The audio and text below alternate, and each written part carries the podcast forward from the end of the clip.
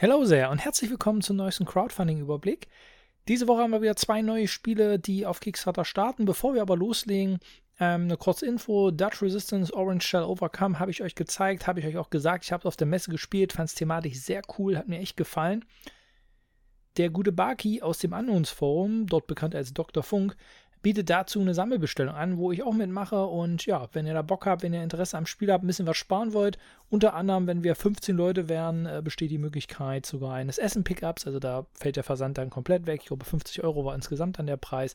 Also 5 Euro auch günstiger als bei Kickstarter. Ja, dann schaut einfach mal hier bei Unknowns vorbei, gebt das ein. Wie gesagt, Baki äh, kann ich ähm, wärmstens empfehlen. Guter Mann, hat schon öfter bei mir mitgemacht.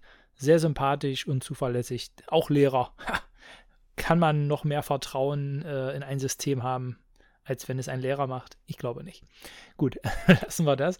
Ähm, reden wir über die äh, beiden Spiele, die diese Woche starten. Und beide Spiele zeichnen sich dadurch aus, dass es nicht so viele Informationen über sie gibt, was eigentlich ein bisschen schade ist, ne? weil sie klingen eigentlich beide sehr interessant. Heroes of the Shire. Hier steht nicht mal der Designer, hier steht nur Self-Published. Ich prognostiziere, wenn sie jetzt nicht einen riesen Werbedeal gemacht haben mit irgendwelchen größeren YouTubern, dass das schwierig wird mit der Finanzierung. Und das ist schade, weil das Spiel sieht eigentlich ziemlich geil aus. Also, was hat man hier? Ein rundenbasiertes Kampfspiel, in dem Spieler halt verschiedene Zauber, ähm, Fähigkeiten und Kombos spielen, um dann halt die Feinde zu besiegen. Insgesamt soll es 20 Charaktere geben, 12 Bosse und 800 Zauber und Fähigkeiten. Das ist echt eine Menge an Holz, was hier geboten werden soll. Dafür gibt es zwei Spielmodi, Arena-Modus, PvP, interessiert uns nicht. Der andere ist Szenario-Modus, Team, äh, wo wir dann als Team sozusagen ein thematisches Szenario durchgehen und äh, es dann sozusagen danach hinkommen soll, dass es Bosskämpfe geben soll. Ähm, drei verschiedene. Und die Spielzeit sollte von anderthalb Stunden bis vier Stunden liegen. Dann hat man auch eine Speichermöglichkeit etc. pp. Sieht grafisch, ja, ganz nett aus, nicht hundertprozentig mein Stil. Ähm, ja, was halt schade ist insgesamt, ja, dass man hier einfach zu wenig Informationen hat. Die Hero Boards sehen interessant aus hier unten mit den Fähigkeiten, aber wie gesagt, es gibt nicht allzu viel Informationen dafür und dafür, dass es diese Woche starten soll, ja, ist das wirklich sehr wenig und ähm, ich sehe deshalb da ein bisschen schwarz, aber werde mir die Kampagne angucken, weil grundsätzlich finde ich es interessant und ich glaube, es könnte für jeden was äh, von euch sein, die jetzt sagen, ich spiele gerne kooperativ, aber ich habe auch kein Problem mit äh, PvP, wie es zum Beispiel auch ein Arena The Contest macht. Vielleicht ist das dann auch was für euch, auch wenn ich diese Spiele jetzt per se nicht auf eine Stufe stelle, als eines Miniaturenspiel und dass ihr ähm, ja viel stärker noch Karten getrieben, aber halt auch mit Würfeln. Also klingt echt interessant. Mal gucken, was noch für weitere Infos dann rauskommen. So, und dann haben wir eine ganz dubiose Nummer. Diese Order of Vampire Hunters war ein Kickstarter 2018. Recht leichtgewichtig mit 2,27 Komplexität 7,5, solide, ne? vor allem bei 429 Bewertungen. Vampirspiele, ja. Ähm, ich habe ja Vampire Charters, Vampire, wie hieß es, äh, mitgemacht, auch eine Sammelbestellung organisiert. Das zieht sich ja ewig hin. Mal gucken, wann das kommt. Und dann habe ich noch ähm, das Vampirspiel von Blacklist Games mit unterstützt. Das ist jetzt so das, was ich an Vampirspielen habe. Das heißt, da habe ich theoretisch noch Kapazitäten. Und wenn man hier so ein bisschen rumguckt, sieht das schon sehr cool eigentlich aus, ja.